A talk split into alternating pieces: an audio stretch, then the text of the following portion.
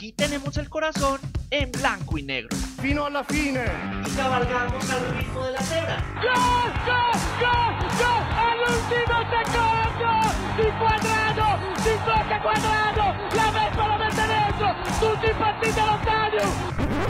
Noticias, polémica, invitados.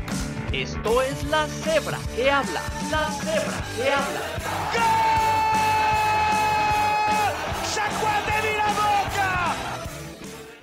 Muy buenos días, muy buenas tardes, muy buenas noches, dependiendo el momento en que usted haya sido tan irresponsable de darle play a este podcast, les damos la bienvenida a esto que es la cebra que habla 100% Juventus, 100% en español. Un saludo para todos aquellos que nos escuchan a través de las diferentes plataformas asociadas a la cebra que habla, a Spotify, Apple Podcast, iBox y YouTube, así como a todos los seguidores de nuestra Juventus alrededor de Latinoamérica, los miembros de los Juventus Official Fan Club en Colombia, Costa Rica, Guatemala, México, Venezuela, Argentina, Perú. Un saludo para todos ustedes, un abrazo grande desde este podcast, así como saludamos a todos aquellos que hacen parte de eh, la Juventus Academy alrededor del el continente. Hoy tendremos un programa muy específico. Hoy no hablaremos sobre el juego de la jornada pasada, sino que iremos directo al punto. Tendremos un tema bastante interesante para ustedes que vendrá simplemente en minutos, pero les cuento que hoy me acompaña Cristian. ¿Qué más, Cristian? ¿Qué más, Sebas? Contentísimo, contentísimo de empezar una nueva era del podcast.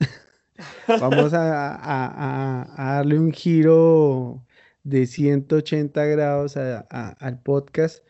Vamos ahora a empezar a enfocarnos en cosas nuevas. Entonces, ustedes alístense porque lo que empieza a venir aquí en el podcast va a estar muy bueno e interesante. Va a estar bastante interesante, así que pónganse cómodos, vayan por papitas, vayan por chicharrones, vayan por platanitos y algo de tomar porque lo que se viene es bastante interesante aquí en esto que es la cebra que habla. Esto es La Cebra que habla. La Cebra que habla. Fino a la fine.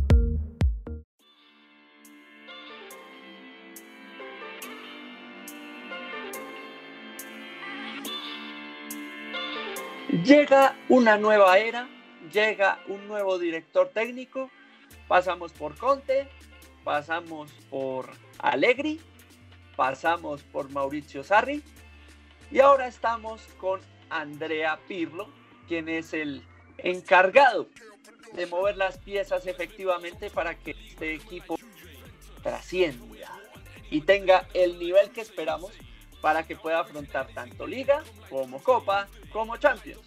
Pero muchos de ustedes se estarán preguntando en sus cabezas qué es lo que pretende este señor. ¿En qué momento dejó de tomarse la pastilla y empezar a hacer un montón de cosas locas que no se entienden sobre el campo y que nos están llevando a unos resultados bastante, digamos, con bastantes altibajos y que no nos están convenciendo demasiado a la gran mayoría de seguidores del equipo. Pues, ¿qué hicimos? Nos tomamos la tarea de levantarnos la tesis de Andrea Pirlo. Il calcio chi vorrei. Se llama la tesis de Andrea Pirlo, tesis presentada ante la Federación Italiana y buscaremos en este programa desglosarla de a poquitos, posición por posición, aspecto táctico por aspecto táctico, jugador por jugador, para que ustedes más o menos entiendan de lo que está hablando Andrea Pirlo. El Evangelio según Andrea Pirlo. Entonces no perdamos más tiempo, Cristian, y vamos hablando sobre lo que, lo que está buscando Andrea Pirlo en sus jugadores. Primero, él considera que el portero es el principal eslabón, es el primer eslabón en la construcción de juego y que tiene que estar a la par con los defensas en ocupación de espacios. Stesny tiene que ir más adelante, es decir, posición de portero líbero. Eso sobre el papel es lo que tendría que hacer cualquier portero que haga parte del esquema de Andrea Pirlo. ¿Qué nos dice Andrea Pirlo sobre los defensas, Cristian? Bueno, él dice que los defensas junto al portero tienen obviamente que ya ayudar a defender, pero ellos tienen que tener un buen pase, por decirlo así, porque ellos también es como el segundo filtro para la creación del juego. Entonces, el portero hace un pase al, al, central, al que esté del defensa, pero el central también tiene que tener esa intuición para hacer un pase o un, key pass, como le llaman, como un pase clave, porque los, los, los, mejor dicho, todos los jugadores, todos los jugadores tienen que estar en la creación del juego. Eso es lo que quiere Pirlo.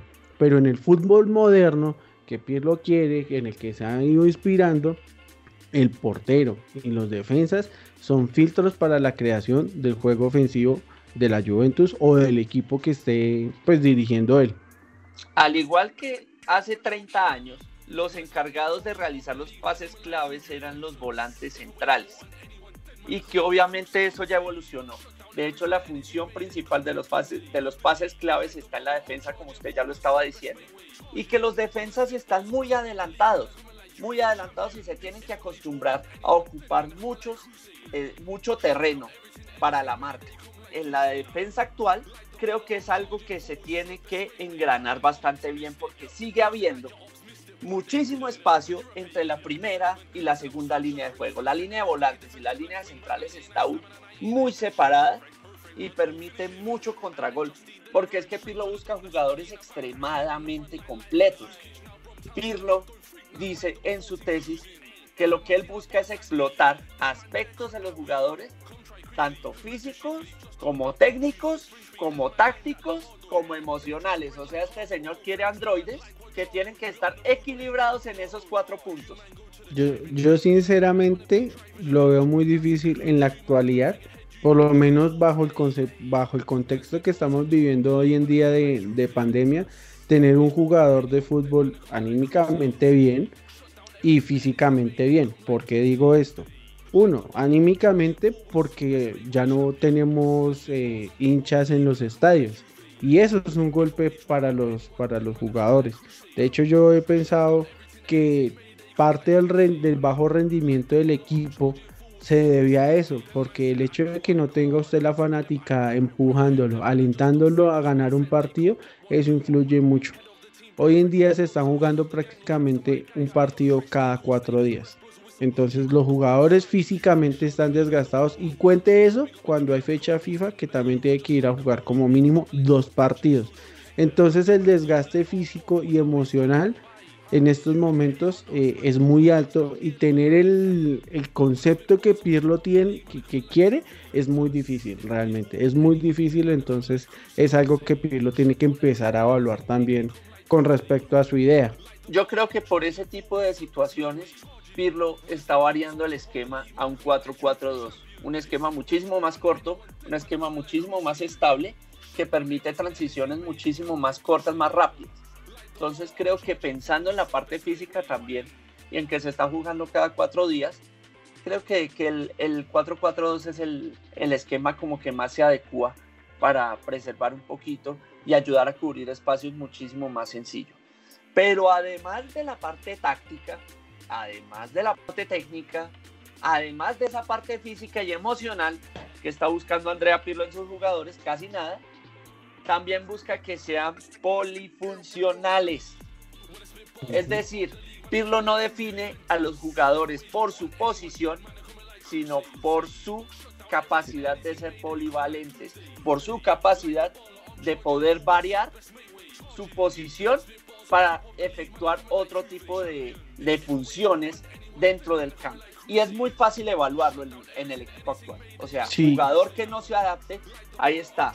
Kulusevski jugando de extremo, Danilo jugando de central, Dybala jugando como como de qué juega Dybala, no sé. De, es que, que Dybala lo tiene completamente libre. En algún momento usted lo puede ver en la banda, eh, buscando, eh, esperando el balón, como en la parte, digamos, de, de interior, en algún momento puede estar bajando a recibir balón para crear jugada. Dybala Pero, está pero haciendo todo. digamos, pero digamos, digamos que eso no podría llamarse una posición, debido No. a que usted ve todo el partido a toda la plantilla realizando diferentes posiciones de acuerdo a- al esquema, ya sea ofensivo o defensivo que se está realizando. Los jugadores rotan mucho.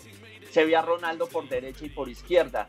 Se ve a Morata muchísimo más hacia el medio campo. Se ve a Kulusevski mandado de banda a banda. Digamos que no podría decirse que estar suelto es una, es una posición, no. eh, o sea, esas Es son la las funciones que función. tienen adicionales. Exacto. Es que es eso, es que como usted bien lo dice, Pirlo no quiere, no, no, no define sus jugadores por posición, sino más bien por su función. Lo que él pide del equipo es que todos los, los 11 jugadores estén comprometidos para, para una fase ofensiva o para una fase defensiva. Más adelante hablaremos que, que el, el por qué, por qué quiere que los jugadores roten tanto. Ya, ahorita les contaremos de eso, pero tiene una función y, y es un porqué para, para atacar de Pirlo que todos los jugadores, entre comillas, haya entre comillas, un desorden, pero tiene una función. Un desorden ordenado, dirían. Exacto. Un desorden con propósito. También él, él pide en sus, en sus laterales, en este caso, que uno de ellos sea muy ofensivo y este lateral ofensivo tiene que ser un jugador muy técnico. En caso de como lo estamos viendo en la Juventus, en Juan Guillermo Cuadrado. Juan Guillermo Cuadrado es el jugador que él define como un jugador técnico que va al ataque, que siempre está en la disposición de ataque para generar juego, para desmarcar o para desequilibrar. Pero solo uno, solo uno, porque el del otro lado tiene que estar siempre a la disposición defensiva, que debería ser el jugador más bien físico que Pierre lo define, que en vez de, de mandarlo al ataque, ya que sus características no son tácticas, por decirlo así, sino que más bien son físicas, en el caso de Danilo, debe estar a la disposición de convertirse en un tercer central, que eso sí lo hemos estado viendo. Eso es lo que está realizando Danilo y se le ha visto con gran éxito ese experimento. Pero no solamente, dependiendo la circunstancia de juego, dependiendo el planteamiento que se esté haciendo, ese lateral que Pirlo define como físico, también se puede incorporar al medio campo para formar una línea de cinco. Ya que hablamos de la parte de, de los volantes, el volante central no solo debe defender, sino tiene que tener visión de juego hacia el frente. Con lo que Pirlo busca en sus jugadores, tiene que tener funciones emocionales y actitudinales para coordinar todo el medio campo al momento de marcar. Es decir, si el capitán está en la defensa o el capitán está en la delantera, alguien tiene que hacer la función de capitán en el medio campo para encargarse de coordinar a todos los que tiene al lado. Es decir, Arthur tendría que encargarse de esa posición, Bentancur tendría que encargarse de esa posición. El medio campo ofensivamente funciona muy bien, pero defensivamente dejan unos huecos enormes y ninguno toma la vocería para organizarse y para evitar que el rival pase tan fácil por medio campo. Pero es que esto, yo, yo me pongo a analizar esa parte y es porque como Pirlo quiere que casi todos ataquen, entonces Arthur, que se supone que, bueno, es el que crea, el que debería crear el juego, pero que también al mismo tiempo defiende, al hombre lo deja muy solo, ya sea Bentancur o Rabiot o los dos volantes de más que estén en, que, en, en el ataque. Ahí casi siempre lo dejan solo. Entonces, ese es un problema que yo por lo menos he identificado. En el papel, lo que Pirlo quiere es que, que este, este volante cree, no sé qué, y que también reciba apoyo, pero realmente no ha tenido apoyo defensivo. Y, y bien sabemos que Arthur no, no es un jugador físico que, que, pueda defender. Este hombre es más como solo pase, yo solo creo juego, pues, creo juego entre comillas, porque aún le falta visión, que es lo que pide mucho Pirlo, pero hasta ahí. Entonces... Ahí, está, ahí está el gran problema, porque es que el mediocampo no se desorganizaría si Andrea Pirlo tuviese en medio un capitán sin brazalete, un referente que diga, bueno, ustedes no me van a venir a armar recocho, usted venga para acá, usted venga para acá, usted no se vaya hacia adelante, usted quédese acá, ayúdeme, usted ayúdeme a marcar acá. Es decir, se necesita alguien de mucho peso en el medio y me parece que eso es lo que le hace falta. Y si usted se pone a ver como por los laditos, lo que propone Pirlo es muy similar a lo que proponía Sarri. No, es que no dista mucho, no dista mucho. Es que cuando, cuando uno se pone a ver lo que realmente Pirlo quiere, eh, no dista de lo que Sarri quiere. Pirlo que quiere, posesión y actitud. Eso es lo que quiere el, juego realmente de, Andrea Pirlo. Entonces, digamos, él se inspiraba, o, Pirlo dice, yo me inspiré en, en el Barça de Guardiola y el de Cruyff en el Milan de Ancelotti, en el Ajax de Bangal y en la Juventus de Conte. ¿Qué tienen en común estos equipos? La posesión de juego y la agresividad. Exacto. Y el fútbol total de ataque. Digamos que, que, que Pirlo lo que quiere es el fútbol holandés de los años 70, pero en una versión mucho más moderna. La disposición de los 11 jugadores es que ataquen y defiendan en su totalidad. Por eso muchas veces cuando vemos a la Juventus atacando, ustedes se dan cuenta que en la imagen están cinco, seis hombres atacando. ¿Qué hacía la Holanda de, de, los años 70? Atacaban todos y defendían todos. ¿Por qué? Porque eso digamos que generaba una presión muy alta al rival.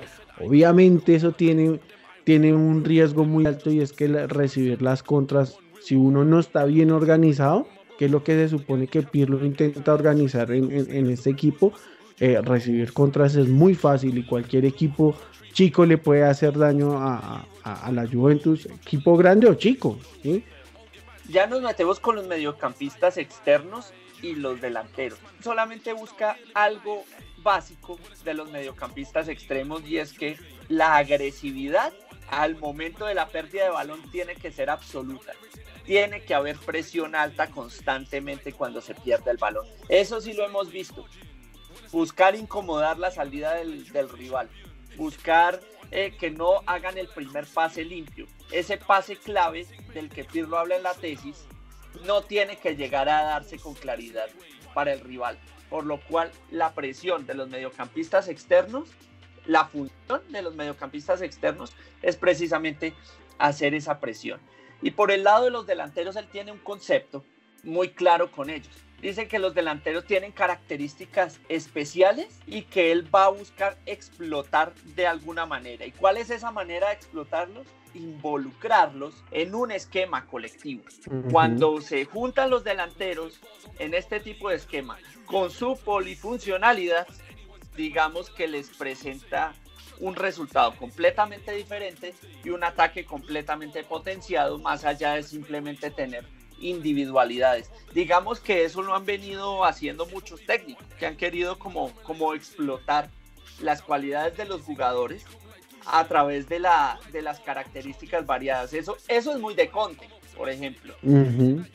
Que Conte siempre busca delanteros con, con, características muy diferentes. Lo estamos viendo en el Inter, cuando estuvo en la Juventus lo vimos también, teniendo dos delanteros como con, con, funcionalidad distinta, teniendo a Llorente y a Tevez, por ejemplo, jugadores completamente opuestos, teniendo a.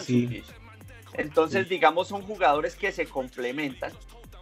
Es que, es que, es que lo que busca ahí también es que, se, que el delantero ayude a desmarcar, perdón.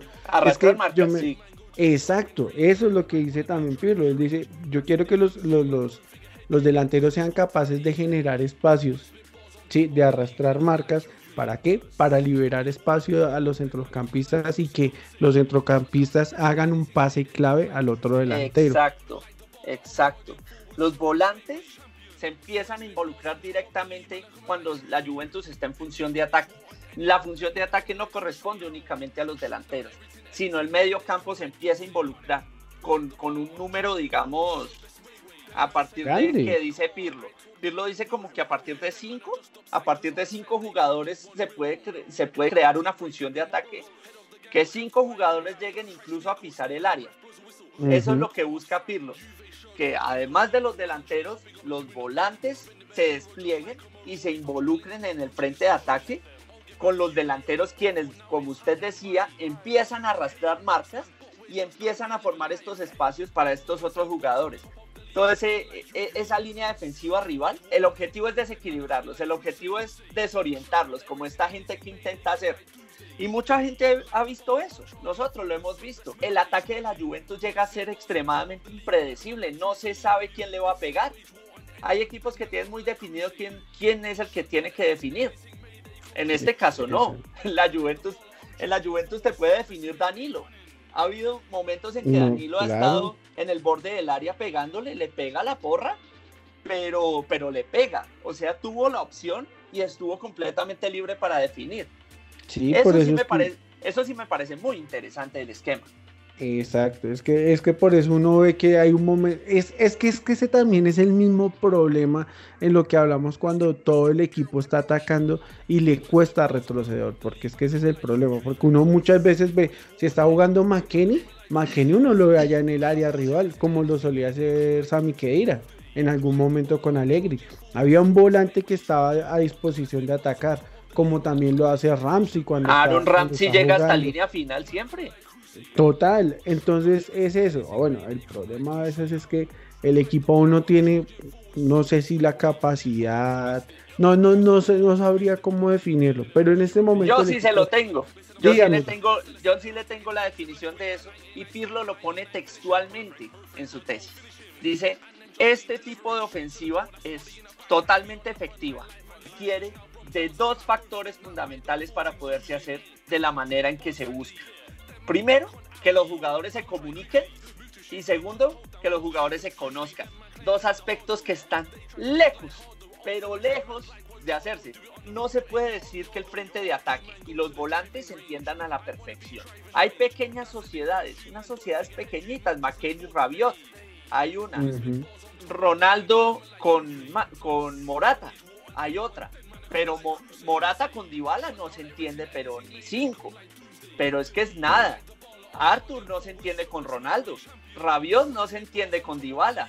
Es que eso es lo que pasa. Ese es el problema, ese es el cortocircuito que permite que llegue tanto a campo contrario con tal solvencia no hay forma en que defina.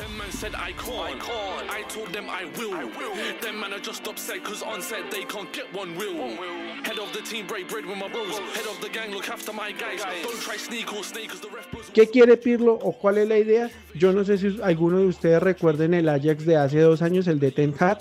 Algo así es lo que quiere Pirlo. Ustedes vean, ese equipo era un tiki-taka, pero no un tiki-taka como el, el tiki-taka de Guardiola que era lento, sino no, es un tiki-taka ofensivo rápido.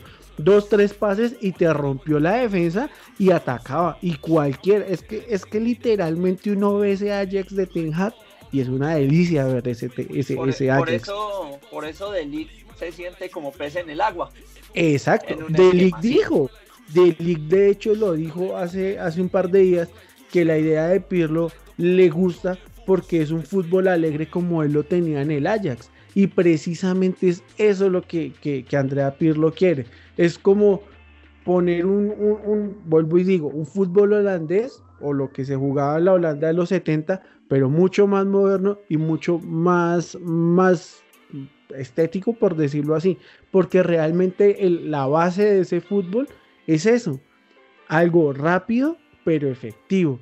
Pero para qué se tiene que dar eso, tienen que generarse automatismos, cosa que con Mauricio Sarri no funcionó, porque el Napoli de, de, Sarri era algo así. Uno no puede decir que era un, fútbol así, porque pues no lo era así, pero más o menos era lo que quería. Y uno ve el Napoli de Mauricio Sarri y tenía los automatismos. Absolutamente. Bueno, ya una vez digamos, logramos desglosar lo que es cada posición en el campo y lo que Pirlo está buscando de cada uno de esos jugadores de acuerdo a lo planteado en su tesis y planteado en su esquema, ya pasemos a lo que son las fases. La fase ofensiva tiene varios puntos importantes. La fase ofensiva de Pirlo se basa en tres pilares. Conducir, filtrar e incrementar el espacio. Todo parte desde la portería el portero empieza a crear la superioridad en el borde del área, podera esa primera zona del campo y es el que se involucra para la salida limpia, para ese primer pase clave que es el que va a descongestionar todo en caso que el otro equipo llegue a presionar. Cuando el rival presiona, el portero siempre tiene que estar, sea quien sea, sea Buffon, sea Stesny, sea Pinzolio, sea quien sea, tiene que estar totalmente capacitado para jugar fuera del área. Cuando se necesite, el arquero tiene que estar fuera del área y debe poder jugar muy bien con los pies, cosa que me preocupa con Buffon últimamente. Sí, es que el problema es que Buffon, si uno lo piensa, nunca ha sido un portero de, pies prodigiosos, por decirlo así. No es un portero que, sepa jugar muy bien con los pies. Igual, es que antes no lo necesitaban. Exacto, es que a eso iba, a eso iba. Buffon toda su vida no ha jugado de esa manera y ahorita y si como después de viejo le tocó empezar a aprender a, jugar con los pies y obviamente ya es un señor de 42 años, tampoco le podemos exigir que sea lo último en guarachas. sería la misma situación con un portero de los de antes como Víctor Valdés, por ejemplo. Víctor mm. Valdés era malísimo para jugar con los pies. Yo, yo, creo que en 20 años ya los arqueros tienen que poder definir al arco. Esto, esto, esto ya va avanzando muy, muy rápido. Si es un arquero con muy buen pie, es el que tiene que hacer el primer pase. ¿Qué busca con ese primer pase? Obviamente la desorganización del rival, que rompan esas líneas de presión que tienen montadas. Si el portero llega a hacer ese primer pase, va a descontrolar completamente las intenciones del rival sobre la presión, porque ellos pueden esperar que lo haga Bonucci, porque Bonucci es el, es el defensor con mejor pie en la Juventus en los últimos 10 años. Mm, literal. O sea, veamos el nivel, veamos el nivel, porque Bonucci lleva 10 años realizando esa función, lo que es Bonucci y lo que es un jugador como David Luis, por ejemplo. David Luis a todo el mundo le a, todo el mundo le parece un troncazo, pero es que más allá de si es rápido para marcar, para cubrir espacio, buscan ese primer pase, ese pase que descongestione. Hacen pases de 60 metros, 70 metros, o sea, le pegan durísimo al balón y con una precisión impresionante. Eso lo hace Bonucci y eso lo hace David Luis. ¿Y por qué los tienen la titularidad? Por eso. Pueden tener los años que quieran. Es que ese pase es fundamental para que se hagan una idea de más o menos lo que Sebastián dice. Recuerden el gol que, hizo, que le hizo Ronaldo al Manchester United en el, en el 1-2 en Turín. El pase, ¿quién fue? De Leonardo Bonucci. Un pase de prácticamente media cancha. Ya Bonucci tenía fijado a dónde iba a estar Ronaldo.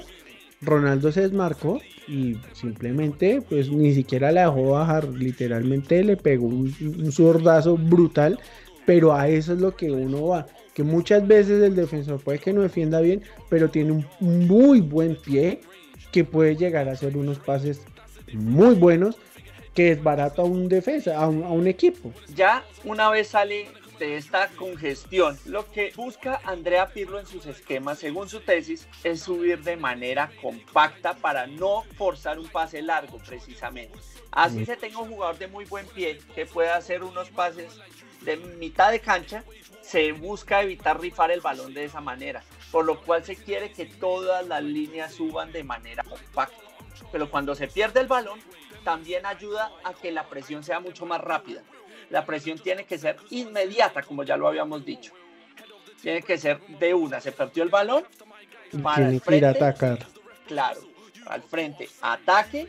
Y mientras se arma, mientras se arman atrás, los de adelante están presionando para que no se sorprenda en un contragolpe. eso, e, eso es muy importante. Y eso sí lo hemos visto ya, ya como lo hemos comentado en, los en el equipo de Pirlo, lo hemos visto constantemente. El tránsito de balón se va a realizar a dos velocidades. Primero, se va a hacer lento, digamos con paciencia. ¿Para qué? Para que en el último tercio y se haga el pase clave, inmediatamente se pasa a función ofensiva. Es decir, apenas el jugador recibe el pase clave, como si esto fuera fútbol americano, todos al frente. Todos al frente iniciamos la fase ofensiva. Ya no pasa a, una etapa en que está todo tranquilo y se está todo paciente, sino pasa a un vértigo y pasa a una fase ofensiva durísima, que es cuando se involucran cuatro o cinco jugadores en el ataque. Es que, es que haciendo la función. Es que es prácticamente como que yo, ay sí, me voy acercando lento pero seguro, pero ya cuando tengo la oportunidad, ¡pum! meto el, el- el- ataque sin, sin asco, por decirlo así. Y es que eso es lo que quiere Pirlo, realmente. Mantener la pelota constantemente porque es que eso le permite dominar el juego y defenderse también al mismo tiempo. Pero ese es el problema, que todavía no tenemos esos pases filtrados. Bueno, no en su totalidad. Es que eso es lo que nos hace falta, porque la Juventus ha tenido posesión en, juego, pero, pero no ha tenido la capacidad de hacer esos pases filtrados. Eso es lo que le falta a esta Juventus aún. De, de tres cuartos de cancha hacia atrás, tenemos un concepto que Pirlo resalta dentro de su tesis que se llama el rombo de conducción. ¿Qué es el rombo de conducción? Es un rombo hecho por cuatro jugadores que rodean la pelota dando apoyo al que la lleva. Si un jugador rival ataca a Arthur, por ejemplo, que Arthur, digamos, podría tener esa función, o a Ramsey, por ejemplo, que tiene esa capacidad también de, de mandar esos pases filtrados, Ramsey tenga al frente suyo, atrás suyo, a su derecha y a su izquierda, jugadores que lo estén apoyando constantemente, lo tienen encerrado en un rombo, en donde Ramsey puede tocar a donde sea y en todo lado tiene apoyo. A eso Eso. se le llama el rombo de conducción. Eso es lo que Pirlo llama en su tesis del rombo de conducción. Es que hay, yo empiezo a ver diferencias, ¿no? Con Sarri no teníamos un rombo, sino un triángulo. Si ustedes recuerdan, Sí, sí, siempre, siempre Sarri buscaba formar triángulos y no rombos. Más seguro lo que busca mm, Pirlo, Pirlo. con un rombo, porque el jugador que tiene la pelota tiene lo- el apoyo de, de dos late- de dos- no de dos laterales, sino de dos jugadores que están posicion- No, posicionados de manera lateral, pero hay un cuarto jugador que es el que está fuera de la línea de presión, que digamos el que está al frente. En el caso de Pirlo, además del que conduce el balón, tiene cuatro que lo respaldan, cuatro que se apoyan, pero el que maneja la conducción es uno solo. En el triángulo de Sarri, los tres jugadores tenían que estar capacitados para realizar esa función. Digamos, no, no eran apoyos, sino eran jugadores fundamentales. Si llegan a atacar a uno, al otro le correspondía hacer el pase clave. Si atacan a ese del pase clave, suelta el balón para el que está en la punta del triángulo y ese de la punta del triángulo ahora es el que tenía la visión. En este caso, si un jugador de los que se encuentra conformando ese rombo le llega a caer una marca, digamos, Rabiot, y un jugador le presiona a Rabiot, ¿qué va a hacer Rabiot en ese momento? Rabiot se va a llevar esa marca muy lejos y va a llegar otro jugador a ocupar esa posición de Rabiot en el triángulo de conducción. Es decir, el jugador que tiene el balón jamás se va a quedar sin jugadores, jamás se va a quedar sin jugadores de apoyo. También, si el que tiene el balón no tiene presión alguna, el rombo se dispersa y le da espacio totalmente al jugador para que haga el pase clave. No le interfiere en la visión en lo absoluto. El triángulo, el triángulo no, el rombo se empieza a ampliar muchísimo más, dándole como visión de juego. Si ese jugador llega a tener marca, ya otra vez el rombo se compacta para tener apoyo. Exacto.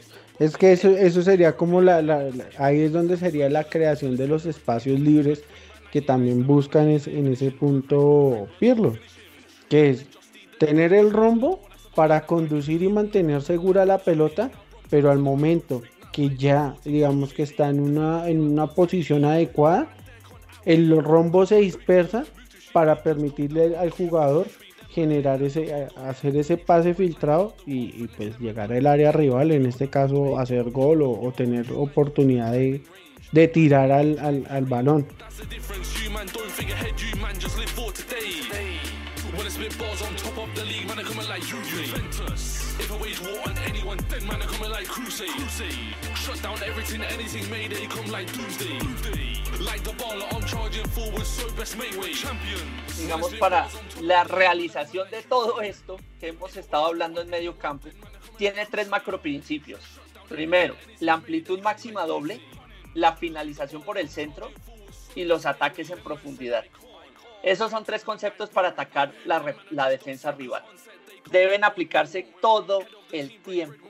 No le tienen que dar descanso a la defensa rival. de tanto que se están moviendo de un lado a otro. Digamos que eso es lo que busca, desgastar más la defensa que el desgastar los delanteros, porque para eso se está moviendo el balón constantemente de lado a lado. Si es necesario, si Dybala está muy cansado, digamos Cuadrado pasaría a ubicar esa posición o pasaría Rabiot a ubicarse en esa posición, o pasaría Ramsey a ubicarse en esa posición. Siempre tiene que haber un jugador que complemente, digamos, ese, ese frente de ataque y esté siempre dispuesto a la presión constante. Claro, y es que, es que eso lo que ayuda es precisamente a confundir y a estresar al rival, por decirlo así.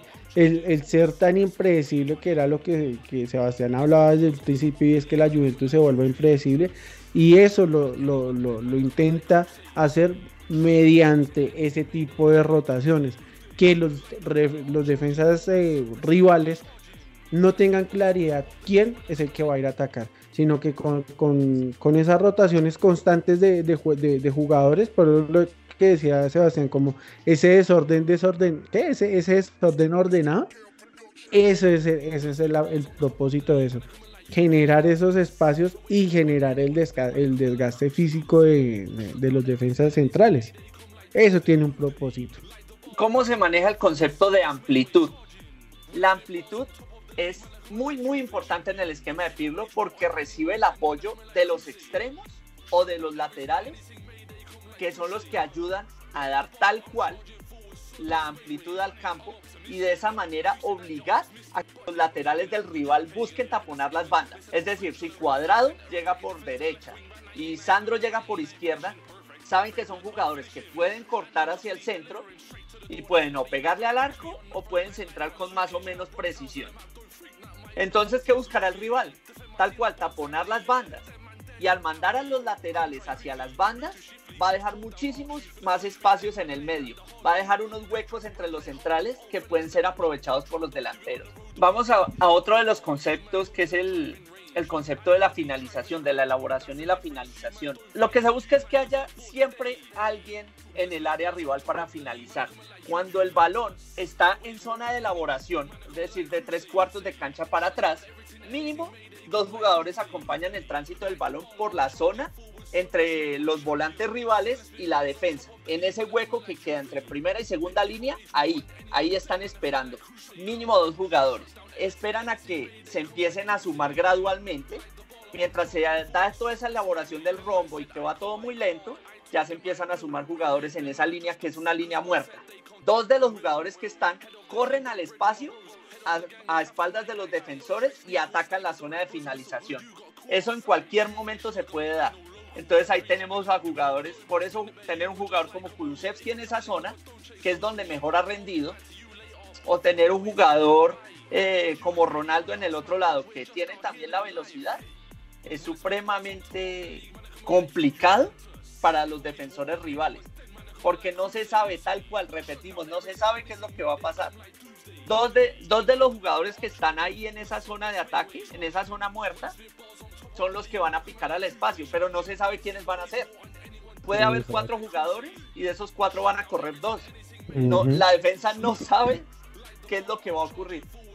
Y la parte de profundidad, que es el último de los macroconceptos, dice que debe atacarse todo el tiempo con uno o dos delanteros, ya como lo habíamos comentado. Si se ataca con dos delanteros, se van a intercalar la posición dentro del área lo que, lo que hablábamos sobre las cualidades de los delanteros que se complementan para hacer, digamos, un ataque colectivo, ¿no? Que la colectividad ayuda a explotar esa polifuncionalidad de cada uno de los jugadores.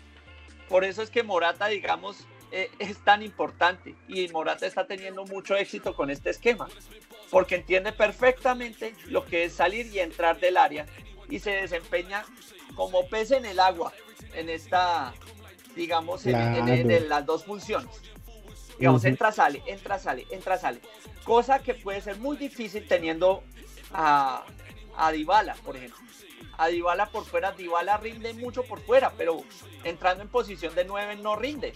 Entonces no puede intercalar posiciones con Morata. Por ejemplo, tener a Morata y a Dybala es supremamente inefectivo. Y ya nos hemos dado cuenta de eso. Ya vemos que, que, que, la, el ataque no es fructífero, porque es que simplemente se le está dando una referencia de marca a, a los defensores rivales. Entonces se encargan de marcar a Morata y saben que digamos un, un, delantero con poquito lomo como es Dybala es fácil marcarlo entonces no le invierten tanto tiempo él es muy hábil por fuera y es peligroso por fuera pero teniéndolo de 9 basta con una marca doble para desestabilizarlo completamente Claro, y es que precisamente ahí juega el, factor de la pol polifuncionalidad o que realmente todos sean jugadores que, que, estén a disposición de cualquier cosa. Ahí es donde ya empezamos a ver un poquito más claro el por qué quiere que Pirlo no sean jugadores de posición, sino de función. Eso es lo que realmente, ahí con eso ya estamos entendiendo un poquito más eso que Pirlo quiere decir. Y Andrea Pirlo, según como lo estábamos diciendo, él busca que siempre haya dos personas en el área pero entonces dice, pero si uno entra y otro sale, ¿cómo pueden haber dos en el área? Porque ahí entra la función del jugador y es el extremo. En este caso, el extremo del lado más débil en marca para la Juventus, es decir, el lado izquierdo, donde está Ronaldo, donde está Bernardeschi, donde está Danilo a veces en fase ofensiva cuando no está de tercer central, donde está Chiesa, ese es el lado más débil de la Juventus en defensa, pero es el más fuerte en ataque. Entonces ahí es cuando vemos a Enrico, eh, Federico Chiesa, Enrico es el papá ya. Ahí vemos a Federico Chiesa y vemos a, Ronaldo y vemos a Bernardeschi haciendo esas diagonales hacia adentro, que ese vendría siendo un problema, porque muchas veces nosotros decimos es que Chiesa no, no hace parte del juego, Chiesa no está involucrándose tanto en el juego. Ah, después de leer la tesis, uno se da cuenta que de hecho es el que mejor se involucra en el juego de Pirlo, el que mejor se involucra en lo que es todo ese esquema táctico ofensivo. ¿Cuál es el problema? Que es que no lo ven y no le cruzan el balón. Like the baller, I'm charging forward, so best way way. Running, I'm optimistic. Yep. You said that you're optimistic, but they didn't. didn't. You're a pagan, yep. that's a given. They said I was switch on the rhythm, still a center, attacking defensive left wing, by 99, stamina 99, finishing. Perfect, perfect, blood, oh, finish him. And then just La fase defensiva ya, digamos, tiene conceptos ya muy claros y de hecho, de hecho conceptos muy textuales, en donde obviamente el primer objetivo de la fase defensiva es no recibir gol. O sea, eso es, está como primera, como primera ley. La segunda ya la conocemos y la hemos recalcado mucho y es la presión alta. Recuperar el balón lo antes posible. Entre menos tiempo tenga el rival el balón, es mucho mejor. Entonces, la presión se tiene que realizar alta. ¿Para qué? Para buscar desestabilizar emocionalmente al rival dándole poco tiempo para actuar y dándole poco tiempo para pensar. ¿Y por qué dice que desestabilizar emocionalmente? Porque los jugadores se van a frustrar al ver que no tienen cómo salir en todo el partido. Si la, si la parte de adelante está presionando constantemente un defensa y ese defensa en los 90 minutos no encuentra cómo salir con el balón limpiamente, se va a caer emocionalmente. Y va eh, contra, digamos, eh, eh, paralelamente o inversamente proporcional, digamos que el, el, el, equipo, la parte ofensiva de la Juventus, al ver que este jugador está errando y está errando pases y está errando pases, se va a fortalecer anímicamente. La idea es fortalecer el equipo anímicamente con esa presión al darse cuenta que el rival está embarrando cada vez que lo tiene. No, pero a eso es lo que iba, y es que al final, ahí, como ustedes están viendo, todo lo que empezamos a hablar desde un principio de, de, de la confusión y todo eso y del estado anímico, se empieza a conectar con esto. Digamos que ya eh, haciendo un poquito, dándole un poquito más de forma a la idea de Pirlo o de, de, idea de juego de Pirlo es precisamente eso, cubrir todo, todo, digamos que todos los frentes, tanto físico, emocional y mental de un jugador. ¿Y cómo lo logra eso? Bajo la frustración. ¿Y cómo lo logra eso? Bajo una presión altísima que lleve al rival siempre a cometer el error. Por eso digamos que el, Claro, Pirlo lo que quiere es que su equipo sea un gigante y que haga sentir chiquito a su, a su, a su rival, que no sepa qué hace. Yo digo, pues pucha, es que es tan grande este, este rival que no, no, no me da tiempo ni de pensar. Y precisamente eso es lo que se quiere aprovechar Pirlo y es lo que va a ayudar a generar mucha más confianza a la Juventus. El hecho de usted estar jugando un partido y que usted sienta que le está dominando el partido, que su rival, se, ahí sí como dicen, se, se, se, se, se poposió de miedo, como decía alguna vez un amigo, huele la sangre, por ejemplo el, el, el- Real Madrid que solía oler la sangre, que veía que el- el equipo rival le mostraba algo de miedo y se le iba con toda, se le iba con toda. Y eso es lo que está buscando Andrea Pirlo con este equipo, hacerlo tan grande, digamos que emocionalmente, para que su rival se sienta inferior constantemente. Cosa Sí. que no se ha logrado aún. todo, todo esto está sobre el papel y está bajo experimentación. Porque pues lamentablemente Andrea Pirlo no tuvo, no estuvo en el Frosinone, no estuvo en Chitadela, no estuvo en algún equipo, digámoslo de poca monta, para, para empezar a implementar eh, estas ideas e irlas perfeccionando. Digamos, acá está el conejillo de Indias, Juventus, conejillo de Indias. Cuando se pierde en la parte alta es la presión que se realiza hacia los defensas. Cuando se pierde en el terreno, en terreno propio, lo que se busca es formar dos líneas de cuatro y compactarse atrás. Eso lo he visto, pero Sí. me parece que es lo que es el causal de esos puntos que han llegado a perderse. Esa, digamos que es el principal error, porque la presión funciona muy bien arriba, pero si no se busca presionar, incluso en, dos, en mitad de cancha, cuando se pierde el balón, si no se busca compactar y aguantar atrás, es lo que le ha dado libertad a los mediocampistas rivales y a los delanteros rivales acomodarse tranquilamente sin recibir presión alguna. Primero porque no tenemos volantes de marca, volantes netos de marca que se encarguen de esa función. Y segundo porque la defensa, la parte de los centrales, ha estado extremadamente, eh, ¿cómo decirlo? Ha estado muy imprecisa en la marca aérea, en el rechazo del balón de manera aérea. Están ganando todo por arriba los rivales. La defensa, la- los centrales están muy mal por arriba. Y si además de eso se les da todo el tiempo del mundo para que puedan realizar un centro, digamos que se convierte en un punto muy, muy débil. Entonces, Es- eh, eh, eso me parece que ha estado fallando. Es que el problema es que en el papel suena muy bien, suena muy bien, pero el problema es que la Juventus no, no tiene, digamos que no se organiza tan rápido y no defiende tan bien como debería defender para precisamente que esa doble línea de cuatro le funcione. Es que realmente si uno ve la Juventus constantemente forma esa línea de cuatro, pero no defiende, no defiende nada. ¿Por qué? Porque, a ver, analicemos. ¿Qué tenemos? La primera línea serían los, los, los cuatro defensas. Discúlpeme, tendrían Cuadrado, Danilo, eh, De Ligt y Bonucci. Ellos defienden.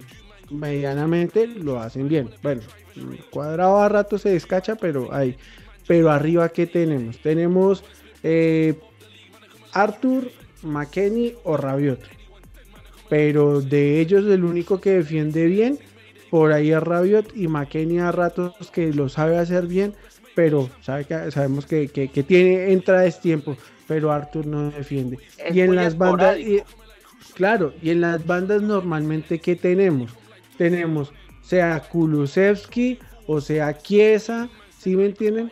Son ese- delanteros, son muy ofensivos, pero no tienen la capacidad para marcar. Y ahí para- viene para defender. un problema, ahí viene un problema importante, porque dentro del esquema de Andrea Pirlo, dentro de esa tesis, el volante central, es decir, Arthur, es el encargado de formar esa línea de cinco, mientras los otros dos centrales se encargan de hacer las marcas individuales, pero Arthur no marca un cuaderno.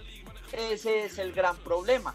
Ahí, en esa posición, no se vería con inconveniente alguno un jugador como, como Matuidi en este momento. Sí. sería muchísimo más rendidor de lo que rinde Arthur en fase defensiva. Y eso es una de las críticas que he hecho desde comienzo de temporada. Se invirtió en muchos jugadores ofensivos, tal vez porque la piedra angular de este esquema y de esta tesis es la parte ofensiva, pero si van a sustituir el único encargado netamente de marca, no de hacer pases, no de hacer pase clave, no de filtrar, no, nada, solamente marcar y no dejar pasar gente, búsquenme un jugador con las características de Matuidi, muchísimo más joven, que pueda suplir esa función de mediocampo. Y así soltamos a Arthur y Arthur no se tiene que encargar de eso. Todo lo que llegue por el medio y llegue al arco es culpa de Arthur. Básicamente. Básicamente es eso. Entonces, pero, eso pero bien- por, por no saber defender, es que al final, vea, yo me puse a pensar y, y- y con las contrataciones y el, el jugador que en algún momento llegué a pensar que tenía esa función era McKenny, por lo que mostró contra la Sampdoria, que fue un jugador que literalmente constantemente defendía, pero ahorita no tiene eso. Rodrigo Bentancur últimamente él tiene la capacidad para defender porque lo hemos visto pero él ya más por defender él está más preocupado por atacar y por generar espacios. Y Rabiot pues sinceramente es un poquito de ambas cosas pero sigo insistiendo. No es Matuidi que Matuidi nosotros sabemos que tenía el balón y era uno de ese balón porque se veía como torpe con el balón Sí. pero el hombre defendía muy bien, marcaba muy bien, recuperaba muy bien. Y el problema que tenemos ahorita en el medio campo es que no tenemos un hombre que recupere muy bien. Yo creo y sigo insistiendo y sigo creyendo que McKenny es el que puede sustituir el, el- a, a, a Matuidi, no solo porque ahora lleve su camiseta, sino porque las características que mostró frente a la Sampdoria permiten mostrar eso, que realmente puede defender, pero entonces también te- Pirlo lo tiene que limitar a la función de ataque, porque es que McKenny también puede atacar. Uno lo ve jugando en la selección de Estados Unidos y el tipo lo hace todo, lo hace todo, ataca, defiende. Es muy, muy, muy, muy polivalente este jugador. Entonces, también es cortarle las alas a, a, a, a- a Watson McKenny. Yo creo que sí se debería buscar un, un jugador que sea netamente defensivo, que sea una roca sólida en, el medio campo.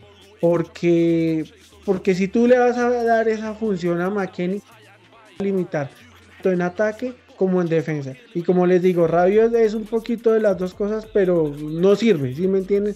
Debería ser un jugador netamente defensivo en ese sentido.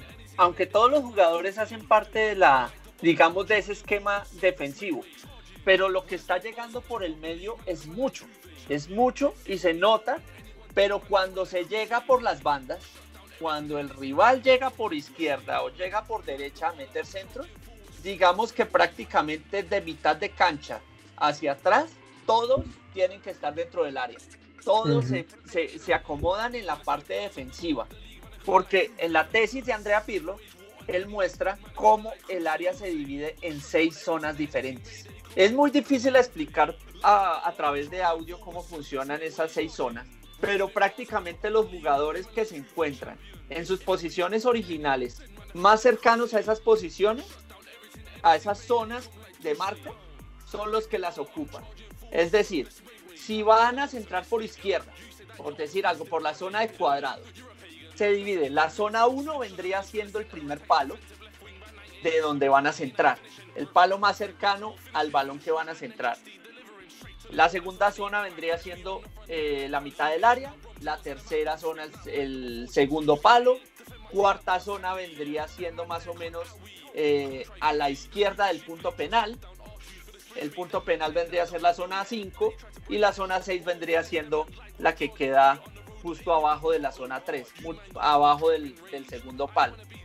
Y los jugadores más cercanos a esa zona son los que terminan ocupando en marca. Es decir, todos tienen una responsabilidad de marcar en fase defensiva. Y ya por último, pasamos a los que son las transiciones. Las transiciones tanto ofensivas como defensivas. Cuénteme usted, Cristian. Bueno, Hay dos tipos de transiciones y como ya bien usted lo dijo, son la defensiva y la ofensiva. Pero entonces, ¿qué es la idea de, de- las transiciones ofensivas? Que lleguemos bajo pases seguros para que en un tercer, en un tercer no, sino más bien en, sí, como finaliza, en la finalización del área de, del rival pueda atacar. Digámoslo así, las transiciones ofensivas son como el resumen de todo lo que ya hemos venido hablando.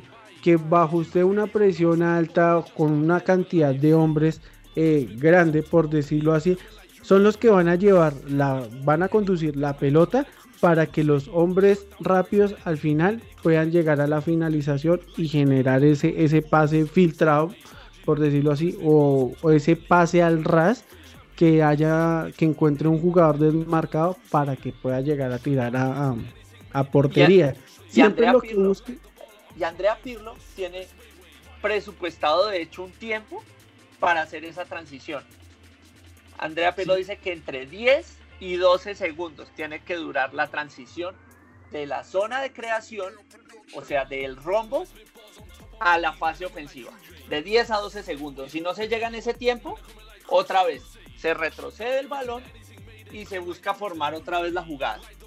Exacto, es que precisamente ahí es donde juega eh, un papel fundamental la posesión que quiere Pirlo, porque eso también le permite defenderse, no darle, no rifar la pelota como ya lo hemos dicho anteriormente con, con, con pases largos y no permitir al rival pensar, sino que mantenerlo ocupado en cómo me va a defender y desgastarlo físicamente. Si no logré, digamos, si la Juventus llegó y atacó, pero no logró o no encontró espacio, retrocede la pelota y deja que otra vez empecemos a formar la jugada. ¿Qué creo yo ahí? Yo, yo, yo viendo, tengo un problema que al retroceder nosotros la pelota, permitimos que el rival se vuelva a organizar. Creo que ese para mí es un punto débil de, de, de, de ese juego de Pirlo, que bueno, no sé si él ya se habrá percatado. Pero el hecho de dejar organizar a la defensa rival, pues es dejarlo a veces también pensar un poquito más y es dejarlo respirar. Yo sigo insistiendo que, que, que no deberíamos sostener mucho tiempo a veces la pelota, sino que el pase largo también funciona.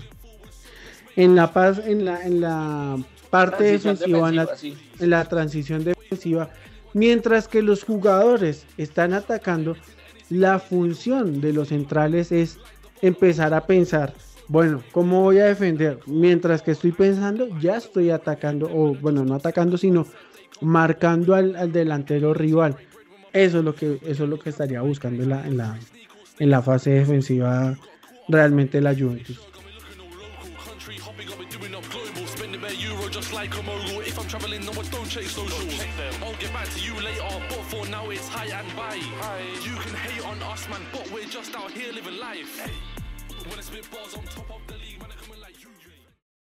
Esto es la cebra que habla. La, cebra, que, habla. Y hasta aquí llegó el podcast del día de hoy. Un podcast bastante táctico, bastante interesante, pero al mismo tiempo bastante informativo, porque sé que muchos de ustedes tenían en su cabeza qué demonios intenta Andrea Pirlo en la Juventus. Acá más o menos se los resumimos. Nos tomamos la, la libertad de levantarnos la tesis de Andrea Pirlo y de leerla desde el primer párrafo hasta el último para darles eh, una idea, una luz de lo que se está intentando hacer y haciendo un paralelo con los jugadores que tenemos actualmente en la plantilla. Entonces, hasta aquí llegamos. Hasta luego, Cristian. Hasta luego, Sebas. Un gustazo haber estado en este programa tan interesante, tan divertido en el sentido de que hablamos de lo que realmente Pirlo quiere y pues como usted lo dijo, nos tomamos la libertad de leerla para que ustedes cuando vean un partido de la Juventus entiendan qué es lo que realmente Pirlo quiere hacer dentro del campo y nosotros empezamos a entender, oiga, pero ¿qué es realmente lo que quiere Pirlo? Ah, bueno, ya estoy entendiendo qué es lo que quiere Pirlo y de eso podamos ya sacar conclusiones como si está funcionando o no está funcionando, si se está dando o no se está dando. Entonces, pues nada, muchachos, muchas gracias por escucharnos y fino a la fine siempre. Y les recordamos que así como este podcast, pueden escuchar los podcasts anteriores a través de las diferentes plataformas, a través de Spotify, a través de Apple Podcasts, a través de iBox y a través de YouTube. Cualquier duda que tengan, duda, sugerencia, reclamo, a través de nuestras redes sociales, a través de nuestra red en Instagram, Zebra-podcast. Zebra-podcast. Ahí nos pueden escribir, pueden participar en nuestras encuestas, pueden escribir eh, comentando nuestras fotografías, en fin, un lugar interactivo para que ustedes puedan estar en contacto con nosotros. Nos vemos en el próximo podcast. Esto fue la cebra que habla, fino a la fine, Forza. Juve.